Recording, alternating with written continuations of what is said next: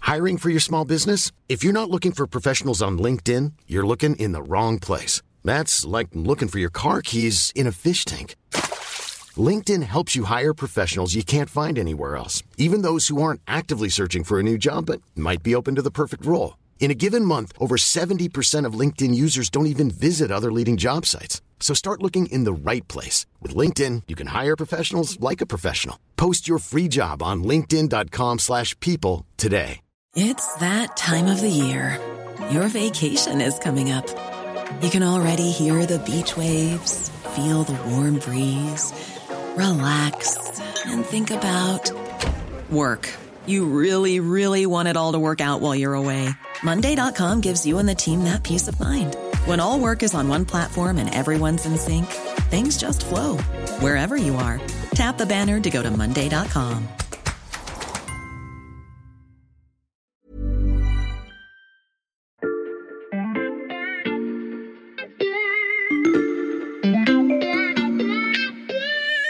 Salut, c'est Xavier Yvon. Cette semaine dans La Loupe, je vous propose une sélection d'épisodes pour mieux comprendre les racines de l'invasion russe de l'Ukraine.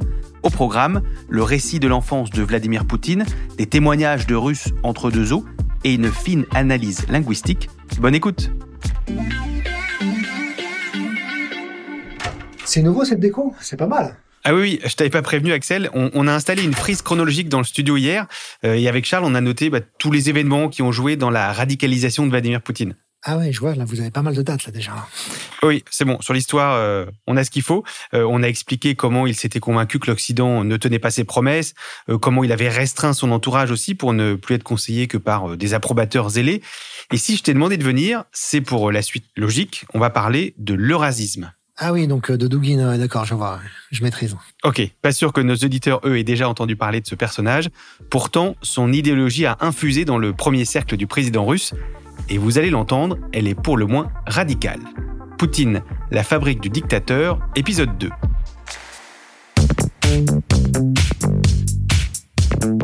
Vous venez d'entendre Axel Gilden du service Monde de l'Express et on est toujours avec Charles Haquet qui a rempli notre frise hier. Salut à tous les deux. Bonjour. Bonjour.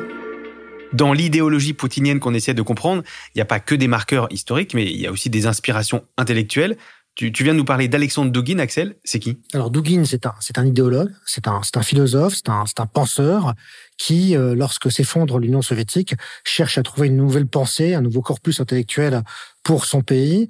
Et en fait, c'est à ce moment-là, tout le, tout le pays, toute l'Union soviétique, euh, non seulement éclate, mais intellectuellement se trouve complètement démuni, à tel point que Boris Eltsine, le président d'alors, euh, réunit une commission d'intellectuels et de gens qui, pour leur demander de réfléchir à qu'est-ce qui pourrait être une alternative au libéralisme, hein, puisque le libéralisme américain, euh, pour le faire court, triomphe, et les gens cherchent et personne ne trouve en réalité, sauf Dugin, qui lui euh, redécouvre une idéologie qui avait euh, disparu ou qui avait jamais vraiment fait florès.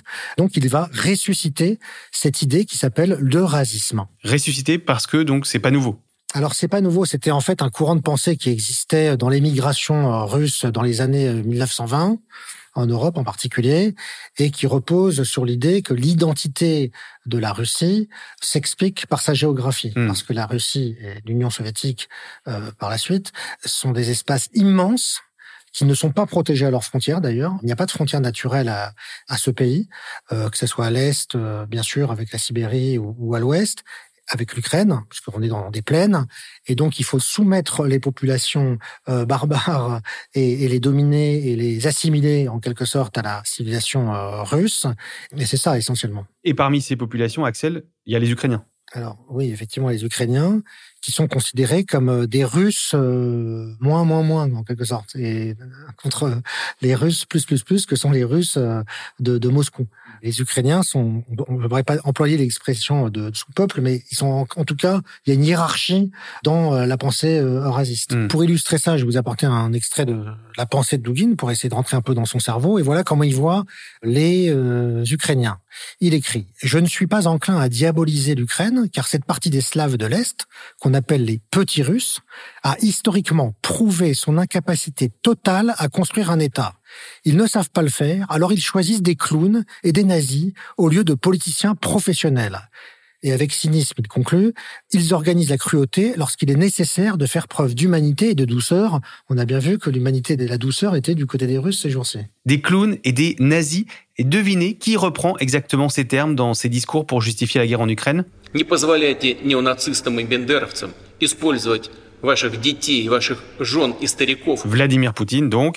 Euh, et l'eurasisme implique aussi, euh, Axel, forcément une confrontation avec l'Occident. En effet, parce qu'il y a aussi, alors, à une autre source qui est un historien euh, du 19e siècle qui s'appelle Harfold Mackinder, Dugin est allé chercher la confrontation, il voit aussi la, la géopolitique comme une dialectique entre les puissances maritimes, empire maritime et empire terrestre. Hmm. À l'époque, au 19e siècle, l'empire maritime, c'est l'Angleterre, et l'empire terrestre, c'est la Russie. Aujourd'hui, il l'interprète en disant que l'empire maritime, c'est les États-Unis. Et euh, effectivement, euh, il se joue dans le grand jeu euh, géopolitique une confrontation, toujours. United States should recognize openly for all humanity, all mankind, that the United States is not anymore unique master. L'empire russe se voit lui-même comme euh, le garant de la tradition qui puise dans une histoire euh, millénaire, euh, enfin en tout cas euh, euh, pluriséculaire, tandis que euh, la société occidentale, fortement imprégnée de- d'américanisme, est à ses yeux complètement euh, dégénérée, dépravée, et il en veut pour preuve la culture LGBT sur laquelle euh, il s'est euh, appuyé pour démontrer, pense-t-il, l'infériorité de l'Occident.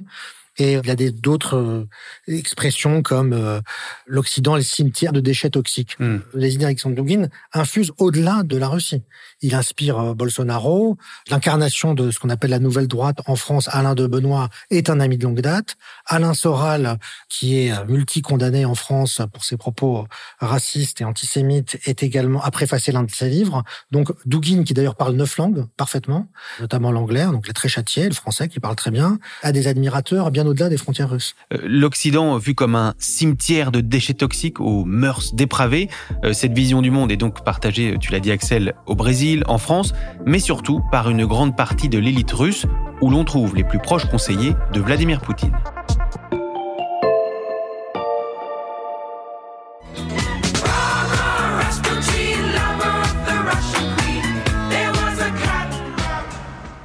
Axel, c'est pas un tout petit peu cliché d'écouter Rasputin dans un podcast sur la Russie un tout petit peu, mais c'est vrai qu'on pense à un conseiller en Russie et qu'on cherche à créer une image, ce qui nous arrive souvent en tant que journaliste, on tombe assez rapidement sur Rasputin, qui était donc le magnétiseur et le conseiller du dernier tsar, euh, Nicolas II. Et, et Dugin est vraiment le Rasputin de Poutine, il est aussi proche que ça de lui Non, parce que Rasputin voyait euh, euh, Nicolas II euh, quotidiennement et sa femme quotidiennement. Mm. Non, euh, en fait, euh, Dugin n'a pas accès, à, comme on dit, au corps du, du président, au corps, comme on disait, le corps du roi. En fait, il n'a jamais été proche physiquement de Poutine. Je pense aussi que Poutine, qui a une mentalité de, de guébiste, de KGBiste, est trop malin pour s'afficher avec lui.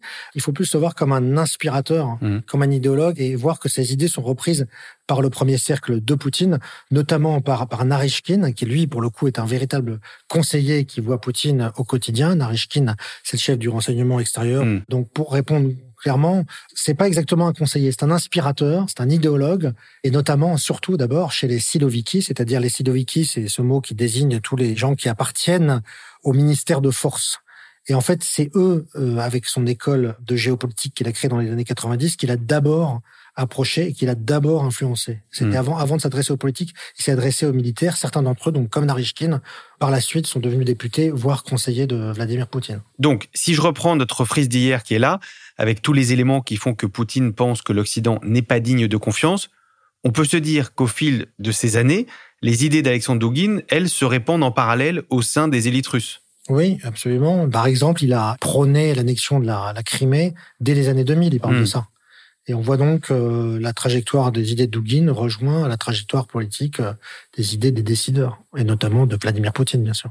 Ah, et puis euh, pour finir, je voulais savoir s'il restait un petit peu de place sur votre frise, Euh, oui, pourquoi parce que je voudrais rajouter la date de 2014. Ok, alors on a déjà l'annexion de la Crimée, mais, mais tu peux écrire en dessous. Non, mais en- il s'est passé autre chose en 2014, et c'est très significatif, c'est qu'il y a eu la création de ce que Vladimir Poutine concevait comme un marché commun, c'était l'Union eurasiatique. Mhm. Hein, voilà. Donc, il voulait que l'Ukraine soit dedans. L'Ukraine, bien sûr, ne, ne voulait pas y participer, mais à ce jour, le Kazakhstan, la Russie et la Biélorussie en sont membres. Et ça, c'est la traduction euh, politique et économique surtout, parce que c'est un marché commun, de l'eurasisme. Et, et, ça donne quoi cette euh, union économique euh, eurasiatique Je crois que euh, du point de vue économique, on n'a pas vu euh, un décollage, une multiplication des échanges spectaculaires depuis 2014 entre ces trois entités. Donc euh, ça donne pas grand-chose, mais ça, ça existe. Il y a beaucoup de d'instances multilatérales auxquelles la Russie euh, participe et auxquelles euh, l'Union soviétique autrefois participait. C'est toujours assez important pour la diplomatie de ce pays d'être présent dans un nombre important et le plus important possible d'endroits où on peut pousser ses idées. Mmh. Donc si je résume, Alexandre Douguin ne murmure pas directement à l'oreille de Vladimir Poutine, mais ses idées semblent coller de plus en plus au chemin que prend la Russie. C'est exactement ça. Les gens qui murmurent vraiment au quotidien à la à l'oreille de Poutine, c'est effectivement euh, des gens comme l'ex-patron du FSB, Patrouchev, euh, Narishkin, on en a parlé, euh, il y a aussi le, le patriarche de Moscou, euh, des gens comme ça. Dugin est assez visible parce qu'il apparaît quand même bah, sur les réseaux. On le trouve facilement, ses discours, ses conférences sur les réseaux euh, sociaux, mais euh, il fait partie d'une nébuleuse idéologique plus qu'autre chose. Une nébuleuse idéologique qui a euh, en partie servi de base au déclenchement de la guerre en Ukraine. Pour finir de comprendre la construction de Vladimir Poutine tel qu'il est aujourd'hui, il nous manque une dernière brique, et pas des moindres, c'est le Covid-19.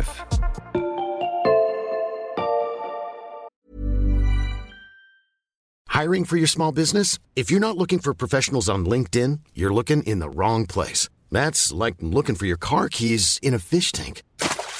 LinkedIn helps you hire professionals you can't find anywhere else, even those who aren't actively searching for a new job but might be open to the perfect role. In a given month, over 70% of LinkedIn users don't even visit other leading job sites. So start looking in the right place. With LinkedIn, you can hire professionals like a professional. Post your free job on linkedin.com slash people today.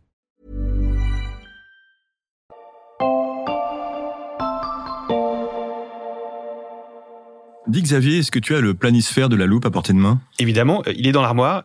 Attends, je vais le chercher. Voilà, tu veux nous situer quoi sur le planisphère Eh bien, la ville de Valdaï, dans l'ouest de la Russie, qui est située entre Moscou et Saint-Pétersbourg. Parce que c'est un lieu stratégique pour l'armée russe Non, non, pas du tout, mais c'est là que s'est jouée une partie de la radicalisation de Vladimir Poutine mmh. en 2020. Pourquoi Parce que c'est là qu'il a passé l'essentiel de son année. Donc, euh, il s'est confiné là-bas, il était seul dans son palais.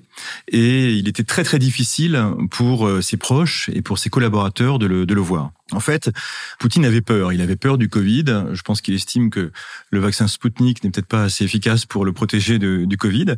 En, en tout cas, euh, pour le voir, ses collaborateurs devaient passer 15 jours à part, confinés eux-mêmes, s'asperger de produits aussi pour euh, se désinfecter avant de pouvoir lui parler. Donc évidemment, ça ne facilite pas la conversation. Par écran interposé, c'est pas la même chose. D'autant plus que Vladimir Poutine, c'est quelqu'un qui a une grande finesse psychologique et qui sait bien décrypter l'attitude et même la communication non verbale, les gestes de ses interlocuteurs. Et par écran, on n'a pas tout ça. On a donc un Poutine de plus en plus isolé qui voit de moins en moins ses proches, ses conseillers voilà, il les voit de, de moins en moins. Même euh, Igor Sechin, qui est le chef de la holding euh, Rosneft, ne le voit plus. Donc tous ses proches ne le voient plus, ce qui veut dire qu'il a un niveau d'information qui baisse, qui s'étiole. Ça veut dire aussi qu'il y a de moins en moins de contradicteurs, de personnes qui sont capables euh, bah, d'émettre des objections euh, par rapport à, à ce qu'il propose, par rapport à ses idées, par rapport à ses délires et à ses fantasmes. Et ça, c'est l'éloigne énormément de la réalité. Et c'est vrai que si on fait un parallèle historique avec Staline, c'est encore pire. C'est encore pire parce que Staline avait l'habitude euh, d'inviter des gens dans sa datcha, dans sa résidence, de boire avec eux. Il y avait des connexions, il y avait des échanges quand même. Poutine ne fait pas ça du tout. Et, et si Poutine n'organise pas euh, des soirées où il boit des, des verres avec euh, des proches. Il fait quoi ce qu'il n'est pas très festif. Euh, ben, Poutine, en fait, il se plonge dans les, dans les livres d'histoire. Il relit les, les, grands récits épiques, euh, il s'intéresse à la vie des tsars, donc il s'y compare un petit peu d'ailleurs lui-même euh, aux tsars. Et ça veut dire aussi qu'il se déconnecte totalement du quotidien, il se déconnecte du présent. Poutine ne s'intéresse plus du tout à, à la gestion de l'État, par exemple les retraites, euh, le Covid, l'économie, euh, ne l'intéresse pas trop. La seule chose qui l'intéresse vraiment, c'est son projet politique, c'est son projet d'expansion, son projet de, vraiment de, de conquête. Moins de visites, plus aucun intérêt pour le présent. Euh, On peut dire que la crise du Covid a fait de, de Vladimir Poutine un dirigeant déconnecté de la réalité. Oui, c'est ce que les politologues que nous avons Mhm. interviewés appellent une dictature personnaliste. Mmh. C'est-à-dire, euh, tout le euh, pouvoir revient entre les mains d'une seule personne. Les pouvoirs euh, législatifs, exécutifs, euh, donc politiques, militaires, tout se retrouve concentré aux mains de Vladimir Poutine. Autour de lui, il ne reste que, que ceux qui sont euh, représentatifs d'une tendance néo-impérialiste et qui prônent une euh, religion orthodoxe nationaliste. Avec cette dernière brique de Valdaï, on a terminé de décortiquer ce processus qui a façonné le Vladimir Poutine que nous voyons aujourd'hui, celui qui attaque violemment l'Ukraine, qui brandit ouvertement la menace nucléaire et qui appelait la semaine dernière à purifier la nation russe en recrachant les traîtres comme des moucherons.